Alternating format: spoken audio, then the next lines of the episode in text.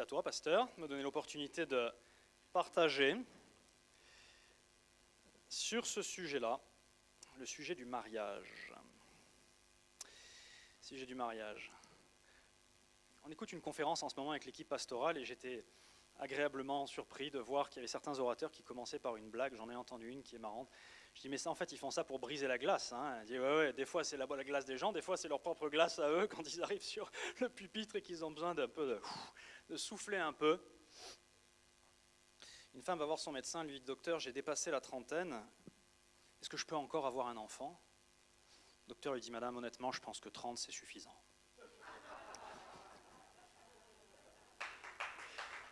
Elle n'est pas de moi, elle n'est pas de moi. Vous savez, il y a des sujets sur lesquels, tous les sujets d'ailleurs euh, de la vie, on, peut s'encrouter assez rapidement. Euh, on peut prendre les choses pour argent comptant, on peut avoir sa propre définition, soit basée sur ce qu'on nous a enseigné, soit basée sur nos expériences de vie, et on en perd totalement de vue ce que le Seigneur peut avoir à dire sur le sujet. Comme le disait le pasteur euh, tout à l'heure, c'est tout à fait juste, c'est pour nous libérer, c'est pas pour nous contraindre mais c'est pour nous permettre d'expérimenter tout ce qu'il a prévu comme un bon père, comme un bon créateur, pour nous à travers tel ou tel sujet. Et en ce qui concerne le mariage, bah, tout le monde a un peu la sienne, mais euh, les gens qui sont mariés, je pense qu'on peut tous dire qu'au bout d'un certain temps, on pense avoir fait le tour de la question, on pense savoir ce que c'est, et on se dit, bon, ben, on va essayer de faire en sorte que ça reste comme ça jusqu'à la fin, ou alors euh, j'aimerais que ça puisse changer, mais ça risque de rester comme ça jusqu'à la fin. Et vous savez, dans, dans Éphésiens, il nous est dit, euh, et c'est une prière qu'on fait tous régulièrement et que je vous invite à, faire quotidiennement, euh, au chapitre 1, verset 17 et suivant, il est dit qu'il nous faut demander au Seigneur, par son esprit, la sagesse et la révélation, afin qu'il illumine les yeux de notre intelligence et que nous comprenions notamment quelle est l'espérance qui s'attache à son appel. Et quand il est question du mariage, eh bien, on peut dire oui, Seigneur, je crois que ça fait également partie de l'appel de Dieu de façon générale sur l'humanité, et ça veut dire qu'il y a une espérance qui s'attache à cela. Ensuite, il nous est dit quelle est la glorieuse richesse de son héritage au milieu des saints, ou en la personne des saints. Ça veut dire que Dieu a mis un héritage glorieux dans l'autre dont j'ai besoin. Et je vous renvoie à ce qu'on a entendu vendredi soir avec le pasteur Jérémy Poulet qui disait notamment que dans la communauté, l'autre devient mon Ézer, c'est-à-dire celui qui m'apporte l'aide et le secours. Et ensuite, il nous est dit, quelle est la grandeur surabondante de sa puissance envers nous qui croyons? Et ne me demandez pas pourquoi, mais Dieu a décidé que bien souvent, les choses qu'il veut nous donner passent par quelqu'un d'autre. Je pense qu'il a bien fait de créer l'homme en dernier sur la terre, sans quoi, les six premiers jours, on aurait eu toujours notre avis à donner sur un sujet. Et il a gardé le meilleur pour la fin en disant, tu sais quoi, tu n'as plus qu'à apprécier parce que j'ai déjà fait tout le boulot. Mais sur ce sujet-là, Très certainement, j'aurais dit Seigneur, tu veux pas euh, donner en direct plutôt que de passer par des intermédiaires aussi imparfaits parfois? Et non, il a décidé que ça devait passer comme cela. Mais il nous est dit qu'il nous faut nous maintenir dans cette attitude de Seigneur, j'ai besoin de ta sagesse et de ta révélation par le Saint-Esprit pour que tu éclaires mon intelligence afin que je ne perde pas de vue tout cela et que je continue d'être éclairé et éclairé et éclairé dans ce que tu as pour moi, notamment donc sur le sujet du mariage. Allez, on va regarder quelques versets ensemble, bien entendu. Regarde avec moi dans, dans 2 Timothée au chapitre 3, versets 14 et suivant. 2 Timothée 3, 14 et suivant.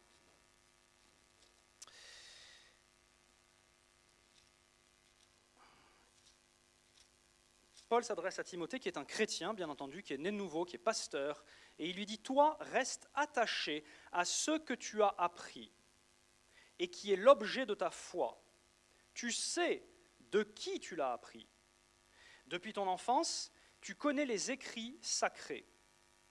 Ils peuvent te donner la sagesse en vue du salut par la foi en Jésus-Christ. Je vais juste m'arrêter là, parce qu'il y a déjà plusieurs choses à dire sur ce plan-là. Ce verset nous dit, reste attaché à ce que tu as appris. Ce qui veut dire que dans le naturel, on aurait une tendance à se détacher progressivement de ce que l'on a appris.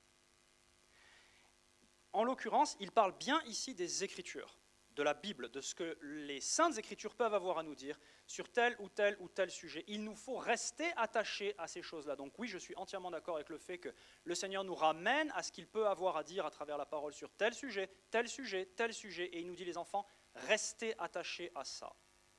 Et il nous dit ensuite que ces écrits peuvent, peuvent ça ne veut pas dire éventuellement, ça veut dire ont le pouvoir de te donner la sagesse en vue du salut par la foi en Jésus-Christ. Mais si on lit ça rapidement, on dit bah oui, c'est à travers les Écritures qu'on comprend l'Évangile, qu'on comprend la nouvelle naissance, et donc c'est grâce à l'Évangile qu'on peut éviter l'enfer et être sauvé. Non, il s'adresse à Timothée qui est déjà né de nouveau. Donc le mot salut dont il s'agit ici, ça n'est pas éviter l'enfer, ça c'était déjà fait à la nouvelle naissance.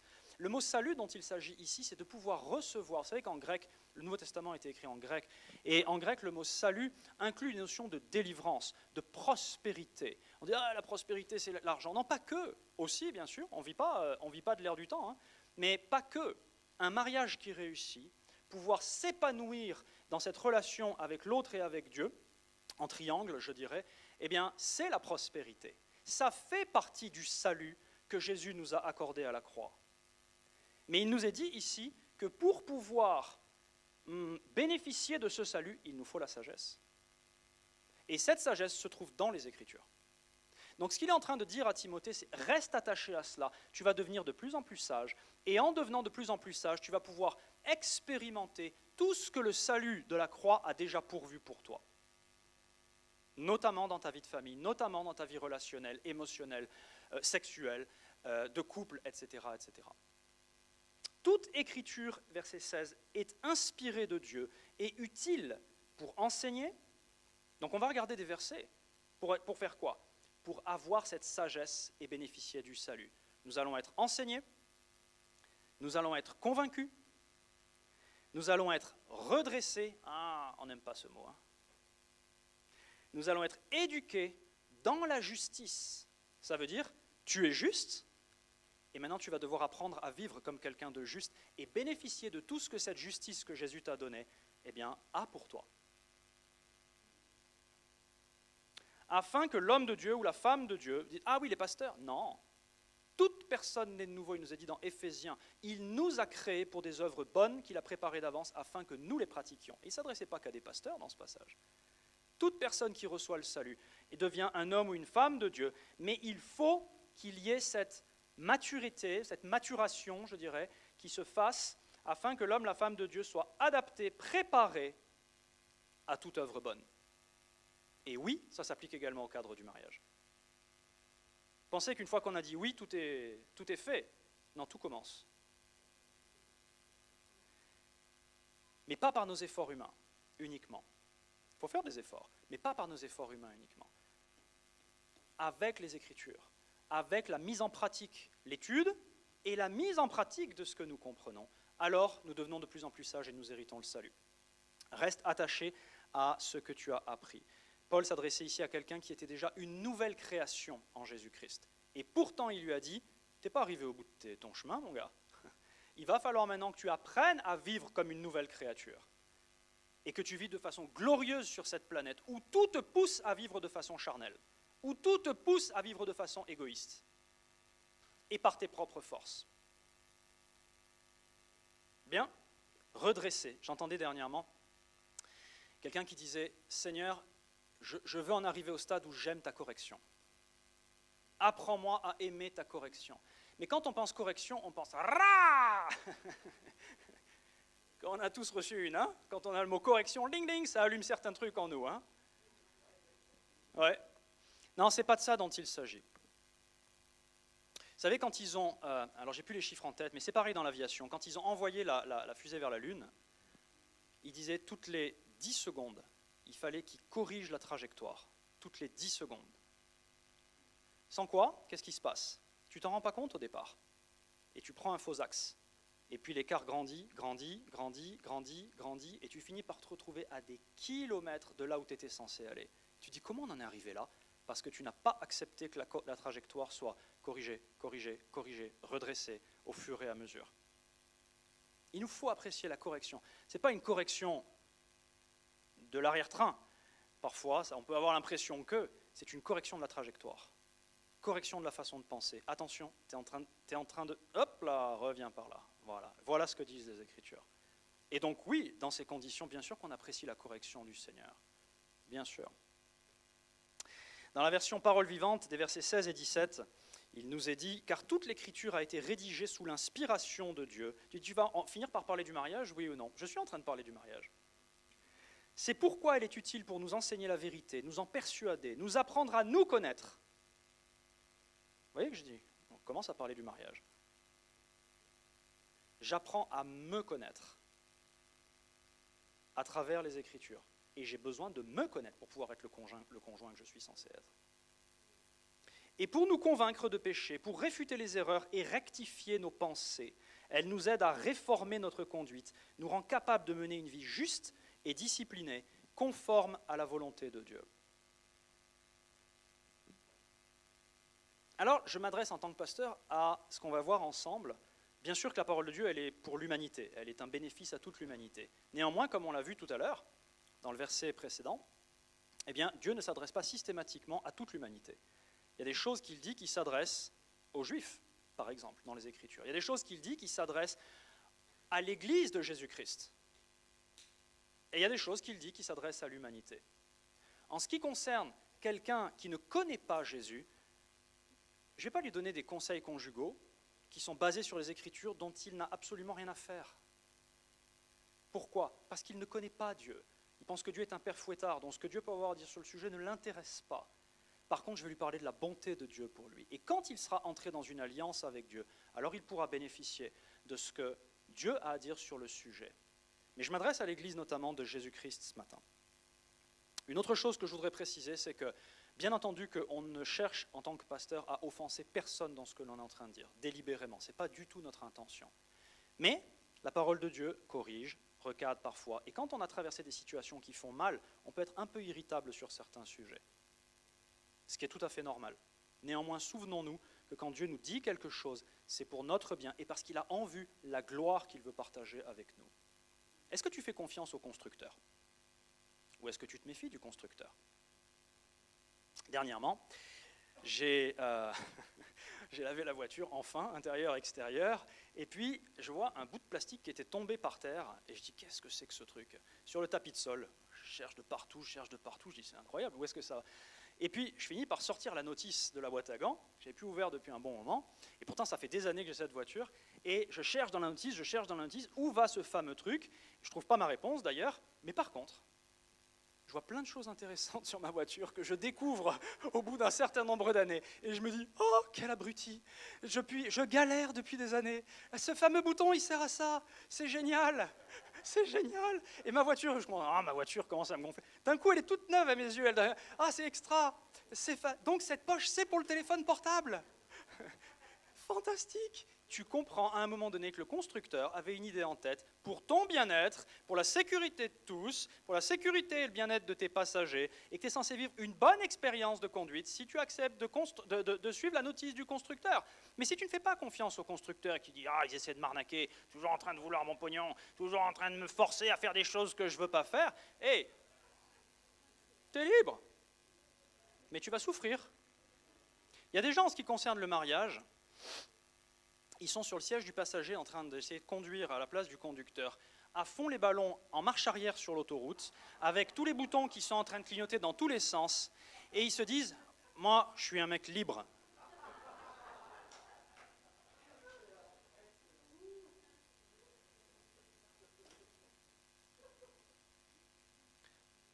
Attends juste un tout petit peu. Oh, tu prophétises des mauvaises choses. Non, c'est juste la réalité. Dieu a créé l'humanité, il a créé la terre, il a créé un mode d'emploi. on respecte ou on ne respecte pas. Mais si tu veux le meilleur, juste fais confiance au constructeur. Genèse chapitre 2, versets 20 à 25. Il est bon parfois de se repencher sur comment Dieu a créé les choses, pour comprendre la pensée. Genèse 2, 20, 25, l'homme donna des noms à tout le bétail, aux oiseaux du ciel, à tous les animaux des champs, mais pour l'homme, c'est-à-dire pour lui, il ne trouva pas d'aide qui fût son vis-à-vis.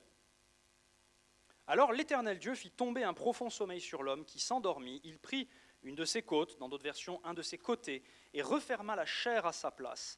L'Éternel Dieu forma une femme de la côte qu'il avait prise à l'homme, et il l'amena vers l'homme. Et l'homme dit, cette fois c'est l'os de mes os, la chair de ma chair, c'est elle qu'on appellera femme car elle a été prise de l'homme. En hébreu, c'est elle qu'on appellera Isha car elle a été prise de Ish. C'est pourquoi l'homme, c'est pourquoi? Donc ici, on a l'explication, on a la cause d'une conséquence. C'est pourquoi l'homme quittera son père et sa mère et s'attachera à sa femme, et ils deviendront une seule chair. L'homme et la femme, et sa femme, excusez-moi, c'est important, étaient tous les deux nus et n'en avaient pas honte. C'est un passage sur lequel on pourrait euh, enseigner toute une série d'écoles bibliques, euh, toute une session d'école biblique. C'est extrêmement riche, extrêmement riche. Mais il y a plusieurs, points que je voudrais soumettre à votre réflexion. Parce que le but, c'est que vous réfléchissiez. Et que nous comprenions que quand Dieu nous donne un cadre pour les choses, c'est pour notre bonheur. Ce n'est pas pour restreindre notre liberté. Premièrement, il nous est dit ici, pour l'homme, il ne trouva pas d'aide qui fût son vis-à-vis, alors, verset 22, il forma une femme. Premier point, l'aide dont j'ai besoin se trouve chez une personne du sexe opposé, dans la pensée de Dieu. Contrairement à ce que certains peuvent penser en disant, oui, mais ils, les hommes, ne nous comprennent pas, nous les femmes. Ils sont tous comme ça, ou bien elles sont toutes comme ça. Je ne suis compris que par quelqu'un qui traverse ce que je traverse. Bien dans la pensée de Dieu ici, manifestement, ce n'est pas le cas. L'aide dont nous avons besoin se trouve chez quelqu'un. Dieu a souverainement décidé, tu as besoin de quelqu'un du sexe opposé. Ensuite, il nous est dit qu'il a créé un homme et une femme, pas un homme pour plusieurs femmes. Donc oui, historiquement, il y a eu de la polygamie. Ça ne veut pas dire que Dieu approuvait cela et pensait que c'était une bonne chose, puisqu'au commencement, le Créateur a fait un homme et une femme. Qui a dit c'est déjà suffisant? Ça marche dans les deux sens, hein, d'ailleurs.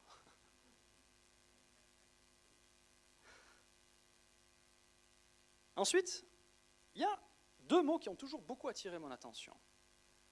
C'est au verset 22, l'Éternel forma une femme et il l'amena vers l'homme.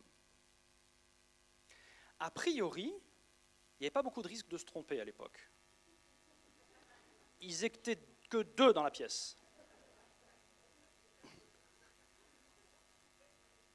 Donc quand Dieu l'amena vers l'homme, ce n'était pas pour éviter les erreurs.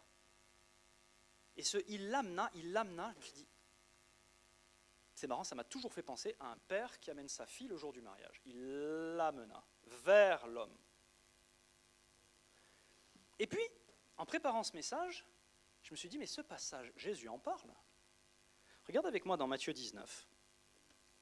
Vous savez, Jean nous dit que Jésus est la parole de Dieu.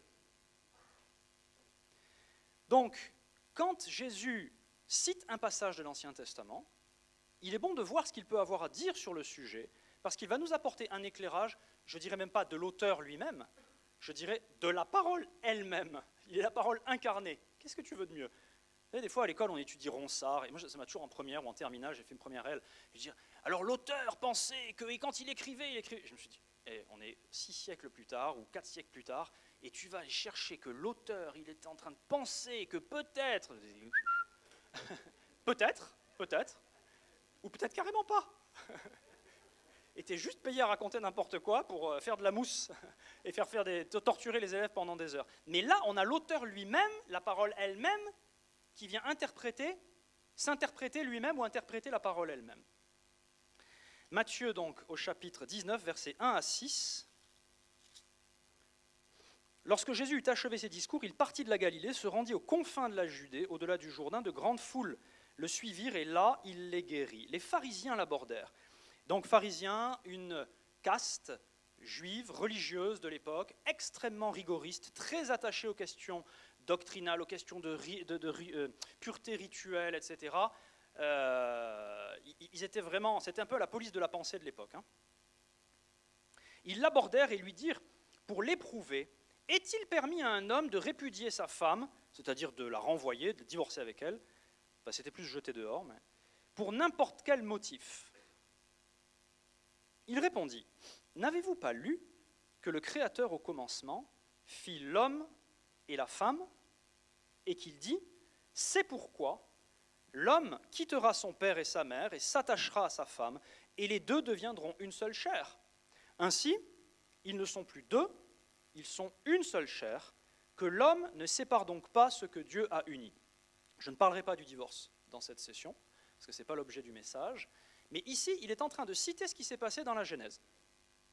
D'accord? Et je répète, il dit que le Créateur au commencement fit l'homme et la femme, l'homme s'attachera à sa femme. Donc on dit, bon, bah oui, il a créé un mâle et une femelle, et le mâle doit s'attacher à la femelle. Non. Ce n'est pas ce qui est dit étymologiquement ici. Parce que les deux mots pour femme ne sont pas les mêmes mots. Le premier, en grec, c'est le mot telos, telous, pardon, qui veut dire une femelle, effectivement. Il a créé un mâle et il a créé une femelle, et c'est pourquoi il est dit dadada, l'homme s'attachera à son épouse. Le deuxième mot femme est traduit dans la très grande majorité des cas par épouse. Alors, les linguistes vont dire Ah, pas tout à fait, parce que c'est le mot euh, guné, G-U-N-E en francisé dans le texte, et que ça peut désigner une femme, quel que soit son statut marital, une veuve, euh, une mariée, euh, une célibataire, etc. Et effectivement, ce mot, par épouse, là, sa femme, quand Jésus dit par exemple un homme ne doit pas regarder une femme pour la convoiter, parce que sans quoi il a déjà commis un adultère avec elle, c'est le même mot. Donc on pourrait dire bah, un, homme ne doit pas regarder une personne de sexe féminin pour la convoiter, qu'elle soit mariée, qu'elle soit veuve, qu'elle soit célibataire, etc. Mais ici, il ne peut pas dire l'homme s'attachera à sa veuve et l'homme s'attachera à sa célibataire? Ben non, elle ne l'est plus. Donc, il est logique que le mot qu'il utilise ici en grec, euh, sans doute en araméen bien sûr dans, la VO, mais quand ça a été écrit le Nouveau Testament en grec, il est logique que ce deuxième mot soit traduit par épouse. Et d'ailleurs, c'est toute l'ambiguïté aujourd'hui. Quand je te présente ma femme, vous êtes marié Non, donc c'est pas ta femme. Épouse. Et quand Jésus nous cite ce passage de Genèse, il est clairement en train de dire qu'il y a eu mariage. Parce que sinon, il y aurait juste un mâle et une femelle. Donc il interprète Genèse comme un mariage. OK? Une autre chose qui est intéressante dans Genèse, c'est qu'on sait que Dieu a créé l'homme à son image. Mais quand il est dit qu'il a créé l'homme à son image, il est dit homme et femme, il les créera. À ce stade-là, ils ne sont pas encore deux êtres distincts, ils sont un seul et même être, à la fois homme et femme. Donc quand Dieu a créé l'homme, ce n'est pas l'homme masculin, Dieu a créé l'être humain à son image. Ce qui est très intéressant, c'est de voir que l'image de Dieu qu'il a mise dans l'humanité est à la fois masculine et féminine.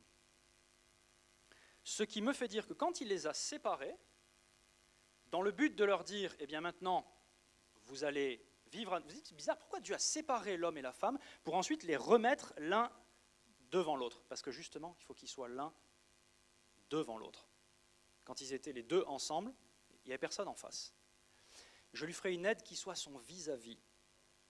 Un ami juif qui étudie les Écritures m'a dit, c'est le vis-à-vis, c'est bien, mais si on peut choisir, euh, on préfère vue-mère. Hein le vis-à-vis, le vis-à-vis. Quand tu te maries, tu décides d'être face à un vis-à-vis. Dans le but que ensemble, eh bien, vous montriez Dieu sous un nouveau jour l'image de Dieu. L'image de Dieu. Et ce vis-à-vis, eh ben, il va te renvoyer certaines choses parfois. Il va te dire, mais, qu'est-ce que tu es en train de faire là? Vous avez remarqué qu'on ne se comporte pas de la même façon quand on est tout seul dans la pièce et quand, et quand il y a quelqu'un en face de soi. Quand on pense qu'on est tout seul au feu rouge et que, et que d'un coup il y a quelqu'un qui vient se garer juste à côté, on ne se comporte pas de la même façon. Au feu rouge, on bat. Quand il y a quelqu'un, soudain, c'est. on ne se comporte pas du tout de la même façon. Oui, oui, je vois que ça vous parle. Il est question de voiture aujourd'hui, je ne sais pas pourquoi, mais... Euh. Donc, quand Dieu incite les gens à se marier, il y a une idée derrière. Ce n'est pas uniquement pour, euh, José et Josette, C'est parce qu'il a un plan à travers les deux qui sont là pour l'humanité. C'est pour eux, mais ça va au-delà de ça. C'est qu'il veut que son image, c'est comme quand il a créé Israël et qu'il l'a mis en plein milieu de la planète. Il y avait une raison à ça. Il voulait démontrer quelque chose à l'humanité. De la même façon, un couple qui fonctionne comme Dieu veut qu'il fonctionne va être en train d'évangéliser sans s'en rendre compte, parce qu'ils sont en train de montrer l'image de Dieu à leur génération. Jusqu'à ce qu'à un moment donné, quelqu'un dise, comment vous faites ça les deux là Et on est tous en train de se dire, eh ben j'en suis loin. oui, mais peut-être parce qu'on a quelque chose à apprendre, redresser la trajectoire et accepter de penser pas selon nos sacro-saints principes, pas selon notre bonne vieille éducation, pas selon ouais, mes habitudes et mon et mal et ah, j'y viens, j'y viens, l'égoïsme. Mais selon ce que Dieu peut avoir à nous dire sur le sujet et peut vouloir nous transformer concernant ce sujet. Ok? Dieu a créé l'homme-femme à son image. Éphésiens chapitre 5. Passage que l'on cite souvent quand on, marie des gens. Si vous allez prochainement vous marier, attendez-vous à l'entendre. Éphésiens chapitre 5, versets 21 à 33, il nous est dit, pourquoi pas 22, alors que mon petit sous-chapitre là, qui a été créé par les éditeurs, il commence au verset 22. Parce que tu ne peux pas comprendre le verset 22 si tu ne lis pas le verset 21 qui est juste avant et qui, dans la pensée de l'auteur, est une seule et même pensée. Verset 21, donc, soumettez-vous les uns aux autres dans la crainte de Christ. Soumettez-vous les uns aux autres dans la crainte de Christ. Femmes, soyez soumises chacune à votre mari comme au Seigneur car le mari est le chef de la femme, comme Christ est le chef de l'Église. Ah, yes Yes Tous les maris tyranniques chrétiens invoquent ce verset. Le mari est le chef de la femme, oui, comme Christ est le chef de l'Église. Mais évidemment, si ta relation avec Dieu est une relation tyrannique, si tu penses que Dieu est là avec une batte à t'attendre au coin du bois, c'est comme ça que tu vas te comporter avec ta femme. L'Église qui est son corps et dont il est le sauveur, comme l'Église se soumet au Christ, c'est volontaire, n'est-ce pas? Nous nous soumettons tous au Christ volontairement, n'est-ce pas? C'est pas parce qu'il nous menace d'un cancer, c'est pas parce qu'il nous menace de la pauvreté. D'accord.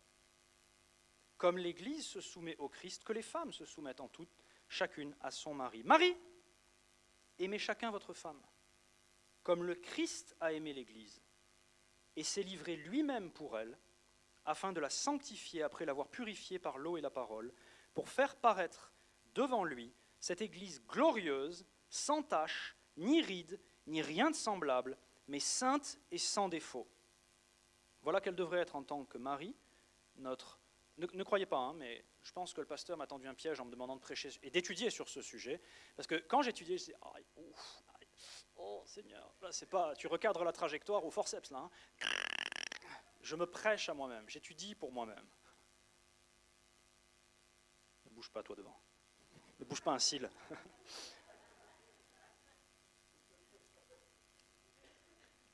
Christ fait ça pour faire paraître devant lui cette Église glorieuse, sans tache, ni ride, ni rien de semblable, mais sainte et sans défaut. De même, les maris doivent donc aimer leur femme comme leur propre corps. Celui qui aime sa femme s'aime lui-même. Jamais personne, en effet, n'a haï sa propre chair, mais il la nourrit, en prend soin, comme le Christ le fait pour l'Église, parce que nous sommes membres de son corps. C'est pourquoi, ah, tiens, l'homme quittera son père et sa mère pour s'attacher à sa femme, et les deux deviendront une seule chair. Donc on pourrait avoir tendance à penser, ah oui, oui, oui, s'attacher une seule chair, bon, c'est évidemment sexuel, donc en fait, Dieu, ah ben, c'est pour ça qu'il a créé l'homme et la femme, c'est pour qu'ils euh, puissent s'attacher, avoir des relations ensemble, et donc tous les hommes sont contents en disant je vais me marier pour pouvoir enfin avoir des relations sexuelles licites. Non, ici le c'est pourquoi parle de beaucoup d'autres choses que uniquement de la sexualité. Il parle de ce que le mari doit être pour sa femme, Christ pour l'Église. C'est pourquoi l'homme quittera son père et sa mère et s'attachera à sa femme. Il parle que, du fait que les femmes doivent respecter leur mari. D'ailleurs, on va le lire jusqu'au bout. Verset 32, ce mystère est grand. Je dis ça par rapport à Christ et à l'Église. Du reste, que chacun de vous aime sa femme comme lui-même et que la femme respecte son mari.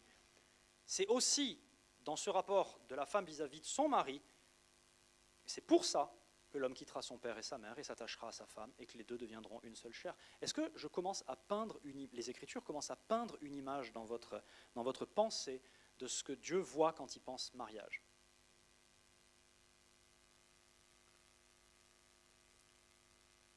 Il est clair que Paul s'adresse ici à des chrétiens. Je ne peux pas expliquer cette notion du mariage à quelqu'un qui ne connaît pas Dieu, à quelqu'un qui n'est pas né de nouveau. Ici, il nous est dit que la meilleure, si vous reprenez depuis le verset 22, vous soulignerez, c'est assez intéressant, il est dit, verset 23, le mari est chef de la femme comme Christ est le chef de l'Église, qui est son corps et dont il est le sauveur. Comme l'Église se soumet, Paul est en train de parler du mariage, comme l'Église se soumet au Christ. Marie, aimez vos femmes comme le Christ a aimé l'Église, pour faire paraître devant lui cette Église glorieuse sans tache ni ride. Euh, verset 29, Personne n'a haï sa propre chair, mais il la nourrit en prend soin comme le Christ le fait pour l'Église. Nous sommes membres de son corps.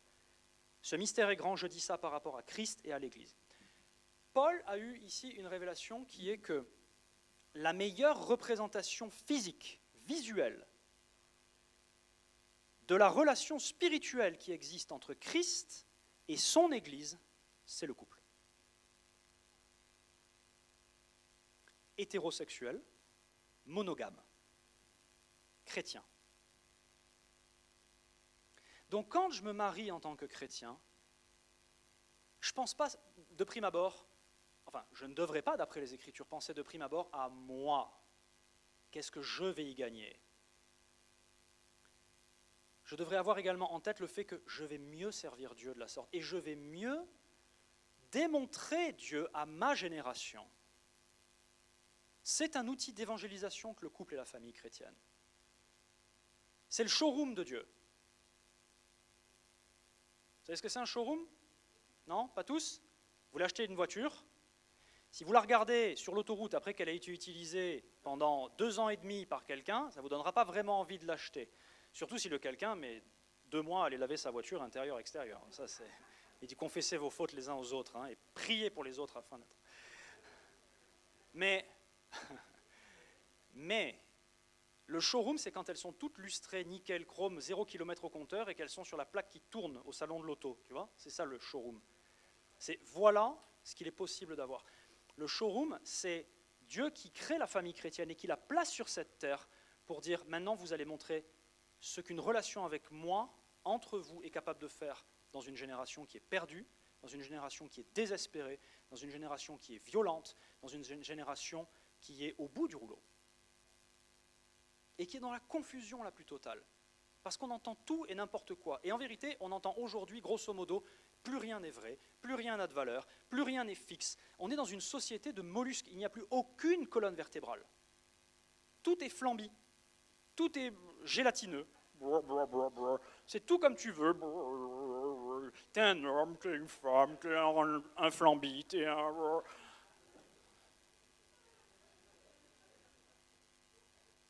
Et le taux de suicide, parce que le dernier acte de liberté et de résistance qu'il reste aux gens désespérés dans un monde où tout le monde se fout de tout, le dernier acte ultime de rébellion, le baroud d'honneur, c'est de prendre sa propre vie. Mais la Bible a autre chose à dire sur le sujet. Il nous a placés là dans un but précis. Ensuite, Quelques points par rapport à Ephésiens 5, 21, 33. 1. On voit que quand on accepte de considérer le mariage ou de reconsidérer complètement le mariage, je suis conscient que pour certains, c'est de dire il faut, tout remettre à plat dans mon, dans mon couple. Oui et Amen. Pour le meilleur. Il faut tout remettre à plat et dire on va maintenant repenser notre couple d'après les Écritures. Ça prend du temps, il faut renouveler ses pensées, il faut accepter de se défaire de certains schémas, il faut accepter de d'être chrétien rempli de l'esprit, né de nouveau et de vivre comme tel dans l'amour, dans le couple, ce qui n'est pas facile. Le vis-à-vis n'est quelque chose de pas facile. Mais ensuite, ça permet aux deux parties d'expérimenter plus de Dieu. Parce que c'est ce qu'il est dit ici. Quand tu mets à profit, quand tu exerces ce que Dieu a dit pour le couple, tu expérimentes plus de Dieu. Pasteur Marie-Hélène dit souvent, un tuyau d'arrosage ne peut pas arroser sans être lui-même mouillé à l'intérieur. Ce n'est pas possible. Quand je laisse Dieu couler à travers moi, j'en suis le premier bénéficiaire. Ça me transforme. Et l'autre, en retour, c'est ça la magie du mariage, c'est là où c'est extraordinaire, c'est que si l'autre accepte de faire sa part dans les mêmes conditions, eh bien je vais être doublement bénéficiaire. Dieu, Christ à travers moi pour l'autre, Christ à travers l'autre pour moi.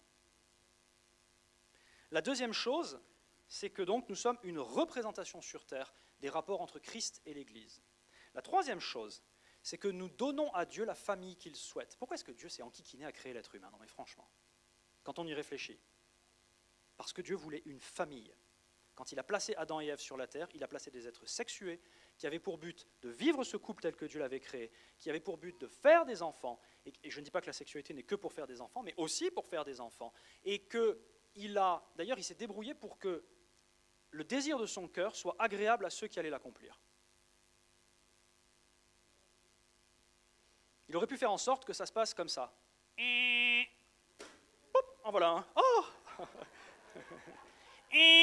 hop, en voilà un deuxième.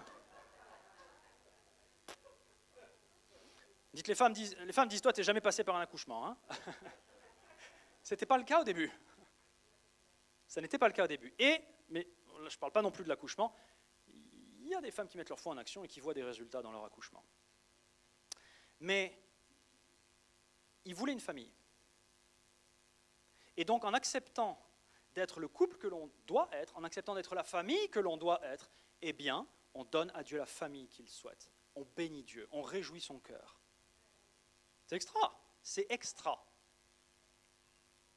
Il est également un révélateur. Proverbe 27, 17. Le couple est un révélateur. Le couple, alors,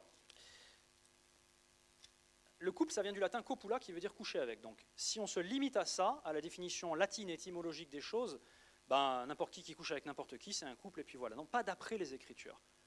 Le couple marié qui a passé une alliance, je vais en parler, et qui, et qui laisse Dieu agir à travers lui. Dans Proverbe 27, 17, je ne suis pas du tout dans les proverbes. Hop, Proverbe 27, 17, il nous a dit, je vais vous le lire ici, merci.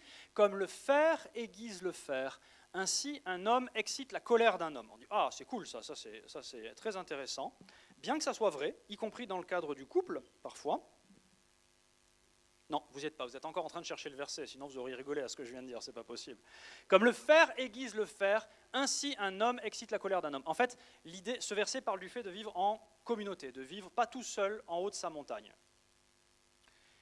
D'accord? Et ici, je vais vous le donner dans une autre version, parce que vous savez que quand quelqu'un traduit la Bible, eh bien, euh, sa vision des choses peut parfois influer sur le sens qu'il donne à tel ou tel mot étymologiquement, ça peut vouloir dire plusieurs choses. Proverbe 27. Hop.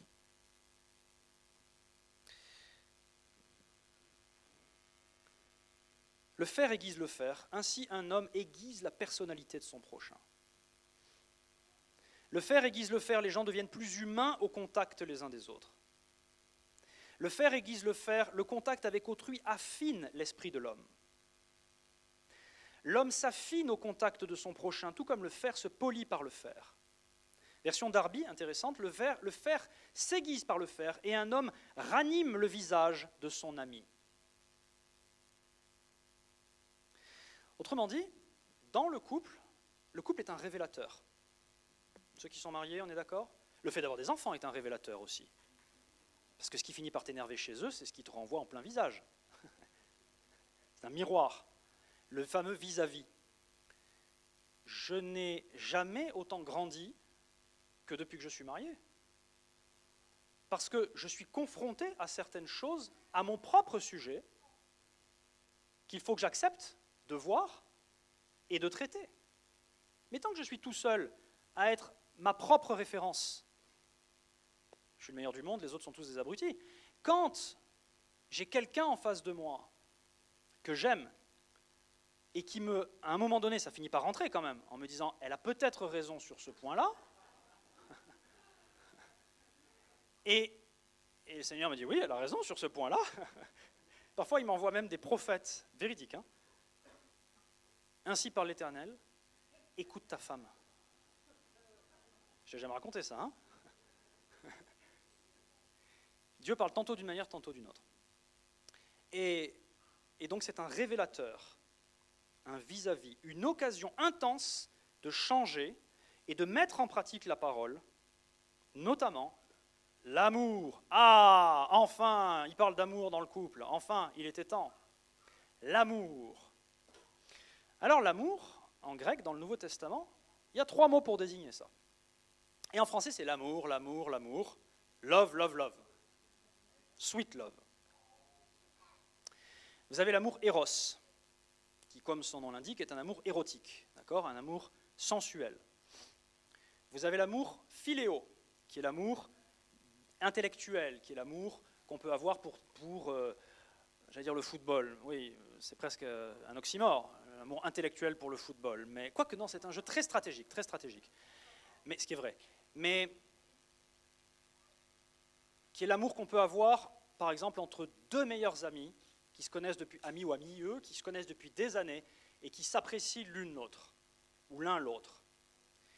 Mais il y a un troisième genre d'amour que Dieu a révélé à l'humanité, qui est l'amour agapé. Et cet amour agapé, c'est un amour qui est à sens unique, c'est un amour qui est immérité, c'est un amour que je n'ai rien fait pour mériter, que je te donne uniquement parce que je t'aime, et que, qui est un amour sacrificiel, et qui est le genre d'amour qui n'échoue jamais, nous disent les Écritures, dans 1 Corinthiens 13. Et cet amour-là, c'est le défi qui est devant nous, en tant que chrétien, quand on se marie. Si tu arrives à aimer aimer l'autre de l'amour agapé que Dieu place en toi, alors ton couple va être extraordinaire. Il n'échouera pas, parce que l'amour n'échoue jamais. Mais ce n'est pas seulement d'éviter la casse, c'est qu'il va prospérer. Il va être l'image que Dieu a prévu pour le couple sur cette planète. L'amour agapé. Mais comment est-ce que je peux demander à quelqu'un qui ne connaît pas Dieu de m'aimer d'un amour agapé? Eh bien, la Bible nous dit c'est impossible. Se soumettre à la parole de Dieu pour quelqu'un qui n'est pas né de nouveau, c'est impossible. Donc quand je prends la décision de me marier avec quelqu'un qui n'a pas d'alliance avec Dieu, qui n'est pas né de nouveau, je vais limiter mon couple un amour tantôt éros, dont on sait combien il est fluctuant, tantôt philéo, dont on sait combien il est fluctuant. Et en ce qui concerne l'amour éros et l'amour philéo, ils ont un dénominateur commun. Ils sont très égoïstes. Très égoïstes. Qu'est-ce que je recherche dans la sexualité, par exemple? Un, un mâle et une femelle. Mon plaisir. Si tu ne me donnes pas mon plaisir, je te jette et je prends quelqu'un d'autre.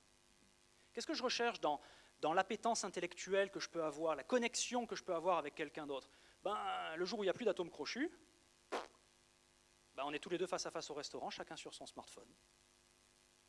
Scène qu'on a tous vue. Hein. plus d'intérêt intellectuel, tu ne me stimules plus, tu ne m'intéresses plus. Dans le meilleur des cas, ça sera la guerre froide. Dans le pire des cas, ça sera la rupture. Mais dans les deux cas, c'est égoïste. L'amour agapé, lui, il n'est pas égoïste. L'amour agapé, il donne sans rien attendre en retour. Il est l'amour que je reçois de Dieu, en premier lieu. La Bible nous dit, il nous a aimé le premier, c'est pourquoi nous aimons. Et donc le défi en tant que chrétien, c'est de se maintenir dans l'amour que Dieu nous porte et de dire Seigneur, je vais continuer à aimer, je vais continuer à aimer. Mais si tu ne te nourris pas de cet amour que Dieu a pour toi, tu vas finir par rouler à sec. Et tu vas vouloir donner, il n'y a plus d'huile dans le moteur, il n'y a plus d'essence dans le réservoir. Et ça commence à être par tes propres forces et ça finit par casser. Parce que tôt ou tard, tu vas finir par dire, mais quand est-ce que je récolte, moi, dans cette histoire? Mais si tu continues de recevoir l'amour de Dieu, tu vas pouvoir donner, tu vas pouvoir donner. Et ce qui est top, c'est quand l'autre fait la même chose. Et quand l'autre ne fait pas la même chose, j'ai dit que je ne parlais pas du divorce aujourd'hui. C'est un autre sujet. En tout cas, le modèle, il est clair. Et c'est faisable. Parce que Dieu ne va pas nous mettre un truc en disant, voilà, ça c'est le showroom, mais tu l'auras jamais. Parce que c'est impossible à atteindre. C'est faux. C'est faux. Donc l'amour mondain, il est égoïste. Et puis l'amour mondain, il est surtout très peureux. J'ai peur. J'ai peur que l'autre me quitte. Donc je vais faire quelque chose pour pas qu'il me quitte. Ce qui revient à dire que c'est très égoïste finalement. Parce que tu ne le fais pas pour l'autre, tu le fais pour toi. La peur est quelque chose qui motive énormément les décisions qui sont prises par l'amour éros ou par l'amour philéo ou par toute forme de vie en dehors de Dieu. Or, il nous est dit, dans 1 Jean chapitre 4, 1 Jean chapitre 4, ça va, vous êtes toujours avec moi? Versets 17 à 21, Voici comment l'amour est parfait, ça veut dire complètement mature, parvenu à son plein développement. Comment l'amour est parfait en nous, afin que nous ayons de l'assurance au jour du jugement, deux points, tel il est lui, tel nous sommes aussi dans ce monde. Il n'y a pas de crainte dans l'amour. Mais l'amour parfait, agapé, bannit la crainte, parce que la crainte implique un châtiment, et que celui qui craint, ou qui a peur, hein, ça revient au même, celui qui a peur n'est pas parfait dans l'amour, n'est pas pleinement mature, pas pleinement accompli dans l'amour. Si j'ai peur dans ma relation de couple, dans ce cadre-là, ça veut dire que j'ai encore du chemin à faire en ce qui concerne l'amour. Tu dis, ah oui, il faut que j'aime l'autre. Non, il faut d'abord que tu laisses Dieu t'aimer. Il faut d'abord que tu médites sur l'amour que Dieu a pour toi, sur le pardon que Dieu te donne, pour toutes tes imperfections, dans la chair, dans l'esprit, on est parfait, mais dans la chair, dans nos pensées, on ne l'est pas. Si je laisse Dieu m'aimer, si je laisse Dieu manifester son pardon, si je relâche la pression, si je me repens, parce que c'est ça que ça veut dire. Oui Seigneur, je me suis planté. Oui Seigneur, j'ai tort sur ce domaine-là. Oui, effectivement, j'ai des, choses impulsives comme ça qui me viennent. J'ai peut-être des choses parce que j'ai traversé certaines choses. J'ai peut-être des façons de penser parce que j'ai vécu certaines choses, parce qu'on m'a éduqué certaines choses, parce que j'ai vu mes parents faire certaines choses ou ne pas faire certaines choses. Tu ne crois pas que tout ça forge un caractère? Tout ça forge un filtre à travers lequel on voit la vie Et tu rentres avec un grand cœur pour Jésus dans le mariage chrétien, et tu crois que parce que le pasteur t'a béni, tout va être un tapis de rose? Tu as encore tes valises avec toi. Et si tu laisses l'amour de Dieu te transformer au fur et à mesure, alors tu vas pouvoir commencer à aimer l'autre.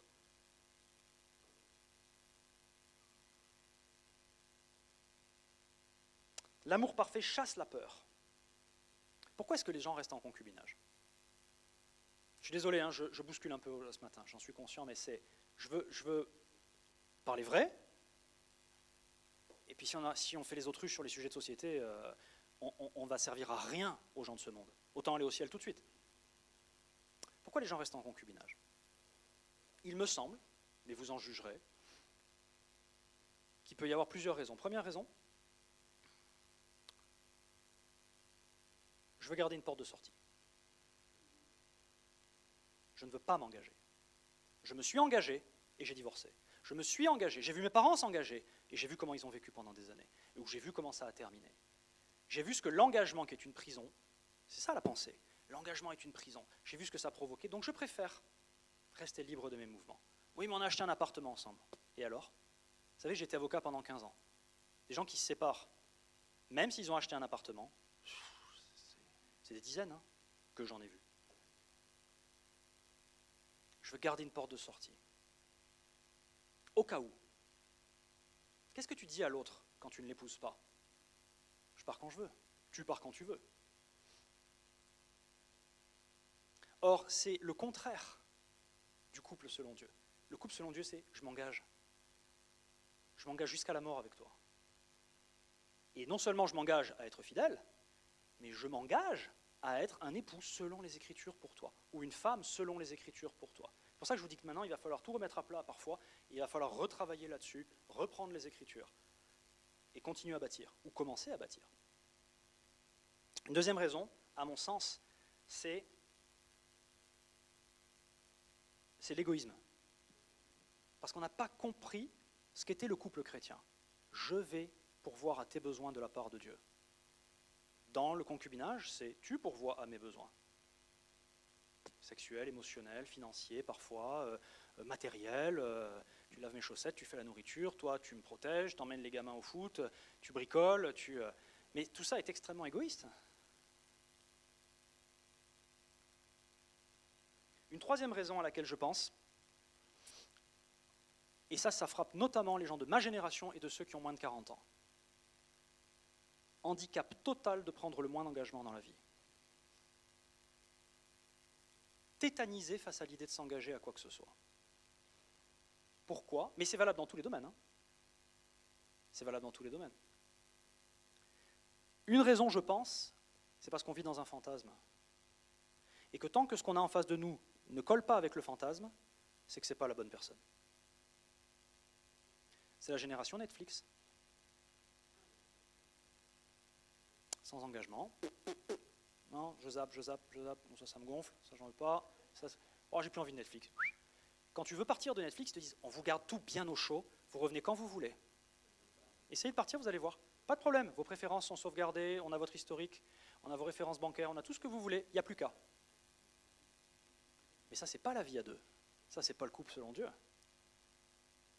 Le fantasme. On a une espèce d'idéal. Elle doit être belle, elle doit être jeune, elle doit être euh, euh, sexuellement performante, elle doit être une bonne mère, une bonne cuisinière, elle doit aimer les grosses cylindrées, elle doit être travailleuse et en même temps être femme au foyer. Elle doit être et lui, il doit être musclé, il doit être jeune, il doit aimer les enfants, il doit être surtout pas fatigué quand il rentre le soir, il doit avoir de l'argent tant qu'à faire, m'emmener à droite, m'emmener à gauche, etc., etc. Et on vit dans un fantasme comme ça, et ça ne colle jamais au fantasme. Et donc on dit c'est pas la bonne personne parce que j'ai détecté ceci qui ne va pas chez elle, ou parce que j'ai détecté ah oui mais tu te dans son caractère cela qui ne va pas chez lui. Et bienvenue dans le monde réel. On se perfectionne au fil du temps. C'est tellement vrai que c'est même vrai sexuellement. Les jeunes, quand il y a les préparations au mariage, on leur dit ne croyez pas que la nuit de noces, ça va être, euh, ça va être euh, le voyage sur la Lune. Hein. Ça se travaille. Donc restez cool avec ça. Ça se travaille. Encore faut-il rester fidèle. Et je ne parlerai pas, mais je peux tenir là-dessus aussi une heure, hein, si vous voulez, sur la biologie, sur ce qui se passe dans le cerveau des couples qui restent fidèles c'est extraordinaire. Quand il est dit que les deux deviendront une seule chair, les deux deviennent une seule chair. Les hormones commencent à s'aligner. Le cycle menstruel de la femme commence à s'aligner sur le cycle de la testostérone de monsieur, de manière à ce qu'ils aient le plus envie l'un de l'autre simultanément au moment où on est le plus à même de faire des enfants. C'est hallucinant. Lisez des livres sur le sujet de la part de gens qui sont chrétiens, vous verrez. Donc quand Dieu crée les choses, il sait exactement ce qu'il est en train de faire seulement il ne te pond pas une bibliothèque sur le sujet. Il te dit juste les choses de façon simple en disant Fais-moi confiance. Fais-moi confiance.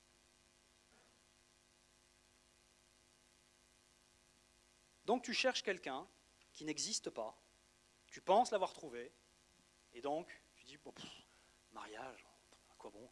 Attendre, pourquoi faire? Ça coûte cher. Moyenne d'un mariage en France, 15 000 euros. Oh bon, on va commencer à vivre ensemble, on va mettre de l'argent de côté, et puis quand on aura suffisamment, on se mariera.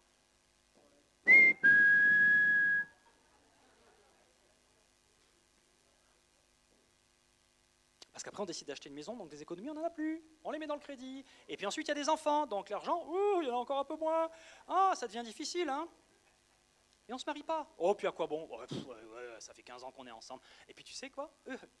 Ils ont vécu 15 ans. Le jour où ils sont mariés, ils ont cassé. Véridique. Alors tu comprends, et puis mes parents, j'ai vu ce que... Non, non, non, et regarde ce qu'il y a dans ton cœur. Reviens au véritable motif.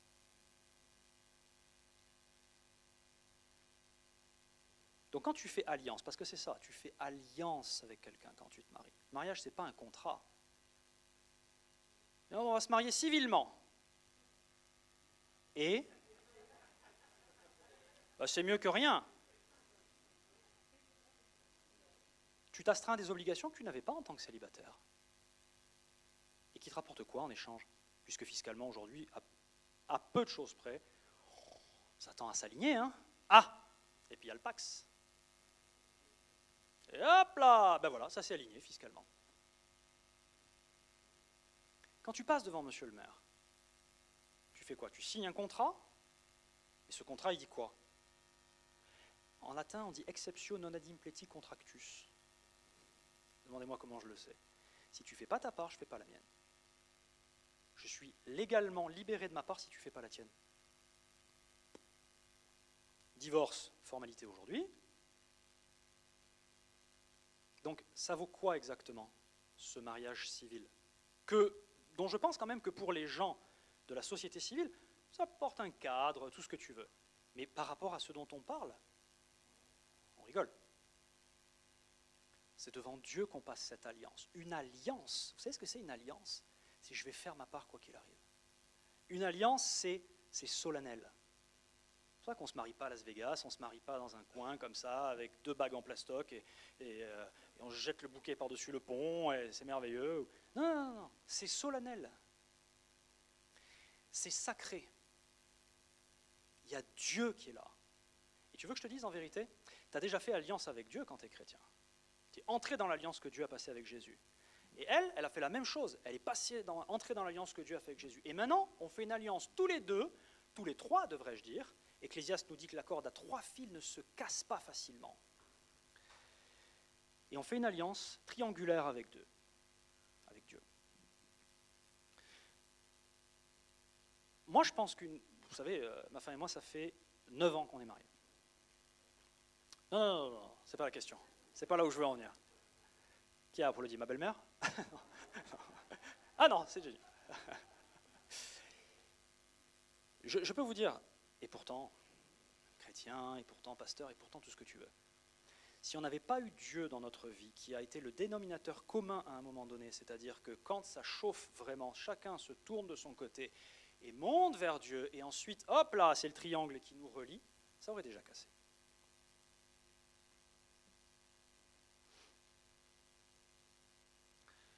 Cette alliance à trois, elle est extraordinaire. Elle sauve ton couple. Et quand tu te remets en phase avec ce que Dieu a pour toi, alors tu deviens le, couple que Dieu a prévu que tu sois, la famille que Dieu a prévu que tu sois. C'est une alliance, ce n'est pas un contrat. D'accord? C'est solennel, c'est sacré, on échange des vœux. Vous savez ce que c'est les vœux?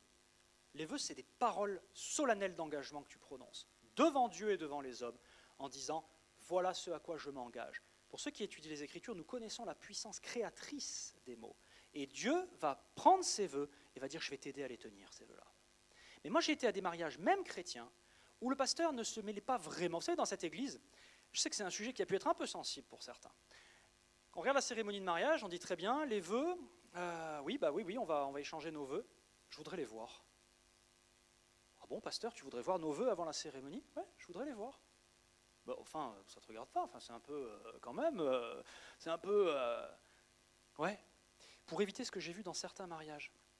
C'est pas des vœux. C'est une love song. Et t'es beau, et toi t'es belle, et moi je t'aime. Et quand tu as frappé mon cœur comme un météore, le, la rose, c'était... Et toi t'es là, c'est bien, hein Alors même, il y en a qui pleurent. Oh, qu'est-ce que c'est beau Qu'est-ce que c'est beau Comme disait mon prof d'anglais, t'as bien parlé, mais t'as rien dit. T'as rien dit? Tu t'engages? Garde ta love story pour l'apéro. Sors la guitare et chante-la lui. C'est parfait, c'est le moment parfait. Mais au moment de l'échange des vœux, tu es dans une alliance solennelle, mon pote. Quand tu dois naître de nouveau, qu'est-ce que tu dis à Jésus? Oh, Tu es beau. Non Seigneur, je suis pécheur. Je reconnais, je vois d'un coup la misère de ma vie. Et je te vois sur la croix, et je vois cet amour qui me, frappe de plein fouet. Et je, et je pleure, et je dis Seigneur, c'est pour moi, moi que tu as fait ça, tu es mon sauveur, et en plus je fais de toi le maître de ma vie. Et c'est la même chose. C'est pas un contrat, c'est une alliance. C'est pas tu fais ta part, je fais ma part. C'est non, je vais faire ma part, quoi qu'il arrive. Et si vous, vous, êtes, vous êtes chrétien, vous êtes marié, et vous dites, ouais, ben, en ce moment, c'est revenez à ça. Posez-vous deux secondes, Prenez peut-être une semaine chacun de votre côté et réfléchissez-y, méditez les Écritures et dites Je vais faire ma part quoi qu'il arrive, et Seigneur, tu vas m'aider. Parce que dans la chair, je ne peux pas. Ben non. Dieu ne nous demande jamais de faire quelque chose qu'on est capable de faire. Il nous demande quelque chose où on va avoir besoin de son aide pour le faire. Ce n'est pas ta vie, ta personne, tes biens, ma vie, ma personne, mes biens. C'est non. Tout ce que j'ai, c'est à toi maintenant. C'est ça une alliance. Tout ce que je suis est à toi. La Bible nous dit, ça va très loin, hein. mon corps ne m'appartient plus. il est à ma femme. Son corps ne lui appartient plus. Ah, mon corps, mes droits, mon corps, mon choix, mon corps, mes enchois, mon corps, mes chats. Et, et tu. Non, d'après les Écritures, tu n'as même plus de droit sur ton corps.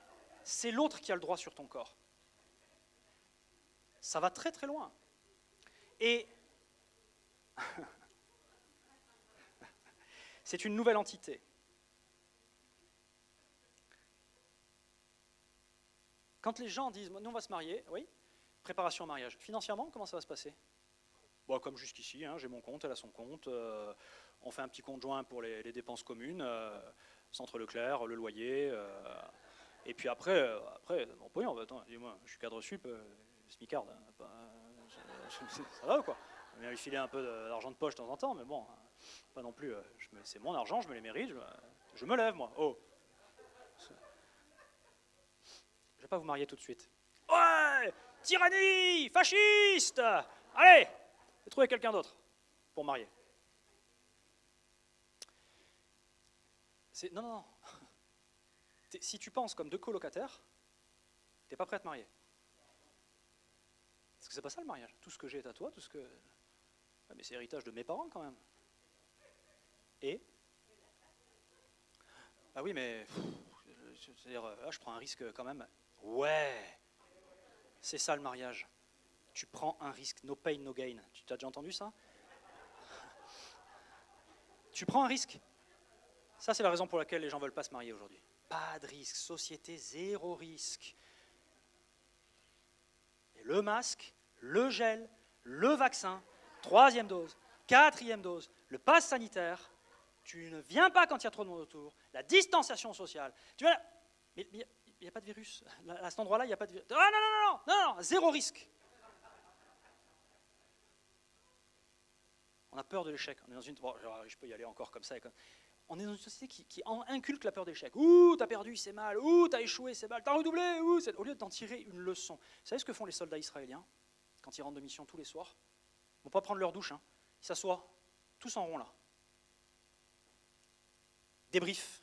Qu'est-ce que tu penses de ce que tu as fait aujourd'hui dans la mission là? Euh, ben, euh, c'était pas mal, euh, d'accord. Où est-ce que tu as échoué? Qu'est-ce que tu aurais pu mieux faire? Ben, J'ai échoué là, quelle leçon tu en tires? Ça fait partie du processus d'apprentissage. Dans les armées occidentales, t'as échoué, t'es nul, t'es viré. T'as mis tout le monde en danger. Allez hop, rétrogradé. Non, non, eux c'est l'échec. Ne vante pas trop les succès, ne massacre pas trop les échecs. Reste juste sur la ligne du milieu et apprends de tes succès et apprends de tes échecs. Donc, en ce qui concerne le mariage, ouais, tu vas, te, planter à certains moments. Tu vas lui faire mal, tu vas te faire mal, tu vas pas être comme il faut. Mais c'est comme ça qu'on grandit. Et puis tu vas dire, Seigneur, là, je me suis trompé. Où est-ce que je me suis trompé? Ben, regarde du côté de tes parents. Ah oui, mais ça fait un peu mal, Seigneur. Oui, mais je suis avec toi, n'aie pas peur. Regarde le modèle que tu as eu ou que tu n'as pas eu. Et maintenant, laisse-moi te guérir là-dessus. Mais si tu n'es pas marié, t'abordes pas ces sujets-là. Ce qu'ils font trop mal, ils restent là. Quand tu te maries, là, il t'amène à aborder ces sujets-là. Le Seigneur m'a dit clairement, quand je me suis marié, tu ne pourras pas être le mari. Quand je me suis marié et quand j'ai eu des enfants, premier enfant, tu ne pourras pas être le père que tu dois être si tu ne règles pas le problème avec le tien. Tu ne pourras pas être le mari que tu dois être si tu ne règles pas le problème avec ton père. Donc le tapis, on va le soulever tous les deux maintenant. Et main dans la main, on va régler le problème. Si je n'avais pas été marié, n'avais pas eu d'enfant, je serais resté avec ce boulet toute ma vie avec ses difficultés relationnelles, avec cet historique, ce vécu, etc. Un révélateur. Et puis le mariage, c'est un cadre, c'est une alliance qui fournit un cadre sécurisé, dans lequel on bâtit ensemble. On bâtit quelque chose, dans lequel les enfants grandissent de façon stable et sécurisée. Vous savez que les normes, les repères, ça rassure les enfants. On pense que c'est l'inverse, il faut être copain. Ah non, il ne faut pas être trop sévère. Ce n'est pas une histoire de sévérité, c'est une histoire de cadre. Les enfants qui ont grandi sans cadre ont un taux de suicide beaucoup plus élevé que les autres. Quand ils deviennent ados, quand ils deviennent jeunes adultes. Un cadre sécurisé. Pourquoi on ne porte pas le même nom? Pourquoi papa porte le nom et toi tu portes un autre nom? Ben, euh, c'est-à-dire que, voilà, euh, je voulais garder ma liberté. Et quand on est une famille, l'importance du chez les autres et chez nous. Chez les autres, c'est comme ça, mais chez nous, c'est comme ça. Ça, ça construit un enfant. Ça le rassure. Le mariage, selon Dieu, il fournit ça. Dans la Genèse, il est dit, l'homme, autre chose, étaient tous les deux nus, ils n'en avaient pas honte. Moi, je ne pense pas qu'ils étaient sans vêtements. Je pense qu'il y avait la gloire de Dieu qui était sur eux. Néanmoins, il est quand même dit, ils étaient tous les deux nus et ils n'en avaient pas honte. Vous savez pourquoi? Une des interprétations. La, Bible, c'est pas toujours cette interprétation ou cette interprétation. Il y a telle grille de lecture et telle grille de lecture et telle grille de lecture. Tu peux la lire de façon juridique, tu peux la lire de façon émotionnelle, tu peux la lire de façon sociologique, tu peux la lire de façon biologique, tu peux la lire. Il y a plein de grilles de lecture. Parce qu'ils étaient transparents l'un pour l'autre et ils n'en avaient pas honte. Ils pouvaient se mettre à nu, si vous préférez, l'un pour l'autre et il n'y avait aucune raison d'avoir honte. Tu dis, ouais, mais moi j'ai des raisons d'avoir honte. Pas dans un couple où l'amour de Dieu règne. C'est un des rares endroits où tu vas pouvoir te mettre à nu, émotionnellement, mentalement, sans craindre le rejet, sans craindre le jugement, sans craindre de te faire mettre dehors, sans craindre ces choses. Pourquoi? Parce que tu as passé une alliance avec l'autre. Et où il a dit, je reste à la vie, à la mort, je reste. Ça, c'est un cadre sécurisé dans lequel on peut commencer à ouvrir les placards. Mais quand tu es en concubinage, et que tu es dans le culte de la performance, il faut être toujours beau, il faut être toujours belle, il faut être toujours propre, il faut sentir toujours bon, il faut être toujours en forme, il faut être toujours bien élevé, il faut être toujours... Sans quoi? Sans quoi? Bye bye, pourquoi je me prends la tête là? Un cadre sécurisé. Et enfin, un cadre dans lequel la sexualité peut être ce que Dieu l'a créé pour être. C'est très insécurisant quand la sexualité est exercée dans un cadre hors de ce cadre sécurisé, hors du mariage. Et je voudrais juste vous lire ce verset pour terminer sur ce, sur ce point-là, et j'en ai fini. Dans Hébreu chapitre 13, verset 4, il a créé des êtres comme des êtres sexués. C'est son choix, c'est sa volonté souveraine. Le problème, c'est qu'on veut rouler à toute berzingue, à contresens sur l'autoroute, et avoir un voyage aussi agréable que ceux qui respectent les préconisations du constructeur. Hébreu, chapitre 13, verset 4, Paul dit que le mariage soit honoré de tous, ce qui dans notre société est en train d'être l'inverse. Mariage soit honoré de tous et le lit conjugal exempt de souillure, car Dieu jugera les débauchés et les adultères. Quand on regarde l'étymologie, c'est très intéressant. Quand il est question de la débauche ici, dans d'autres versions plus anciennes, c'est le mot fornication, et c'est le mot pornos en grec, qui nous parle d'une relation sexuelle hors mariage, en dehors du cadre marital, donc notamment le concubinage. Et puis quand il est question de l'adultère, c'est le mot moikos, me semble-t-il, qui parle de la tromperie, c'est-à-dire je viole les engagements que j'ai pris vis-à-vis de quelqu'un à l'égard de qui j'ai une alliance. Et Paul nous dit ici, il y a deux choses qu'il faut éviter en matière de sexualité. Il faut éviter de tromper sa femme ou son mari, celui ou celle avec laquelle on a une alliance. Et il faut éviter d'avoir des relations sexuelles en dehors d'un cadre qui est un cadre d'alliance conjugale. Donc qu'est-ce qui reste Dans la pensée de Dieu par rapport à la sexualité, qui est belle, qui est agréable, qui est une manière d'unir les gens, le mari et sa femme, qu'est-ce qui reste? Il reste l'alliance du mariage. Donc, elle est bénie, elle est sainte, elle est profitable, et je veux vraiment vous encourager. Alors si vous êtes marié, restez fidèle. Et en plus, méditez les Écritures. Si vous n'êtes pas marié, attendez. Dites, ah, je ne sais pas comment faire. Prenez rendez-vous avec un pasteur, avec votre pasteur. Mais je veux vraiment vous inviter à reprendre ces, versets et à laisser Dieu peindre en vous cette image. Peut-être que votre couple est un peu dévasté, peut-être que vous êtes tellement blessé parce que vous avez vécu, ou parce que vous avez cru à un moment donné que vous ne croyez plus aujourd'hui, ou que tout ce que Dieu a rêvé pour l'être humain, homme avec sa femme, femme avec son mari, eh bien, ça ne veut plus dire grand-chose aujourd'hui. Revenez à ce premier amour de la parole. Est-ce que tout le monde veut bien se lever? On va terminer par la prière, s'il vous plaît.